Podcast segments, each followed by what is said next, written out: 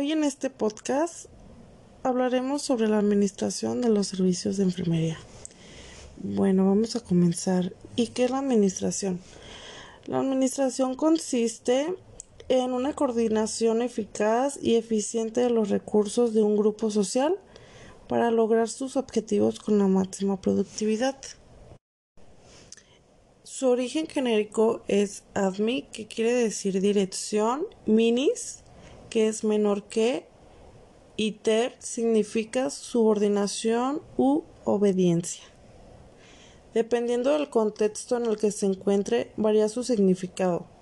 Por eso en la enfermería comprendemos dos conceptos diferentes. Uno es trabajo prestado a otro y el segundo es subordinación a una dirección. Aunque esto tiene más acepciones, solo nos interesan estas, que es gestionar, dirigir y desarrollar. En los puntos antes mencionados, lo primero que tenemos que saber es cómo vamos a administrar. Un claro ejemplo de esto sería cómo administrar nuestro dinero, nuestro tiempo o nuestras tareas. Y esto lo podemos hacer con la mayor eficacia y calidad posible para poder llegar a gestionar o dirigir. ¿Y esto para qué sirve? Bueno, esto sirve para ofrecer unos servicios de cuidados al paciente y responder ante los objetivos del sistema. ¿Cómo podemos hacer esto? Lo podemos hacer mediante la utilización más adecuada de recursos humanos y materiales.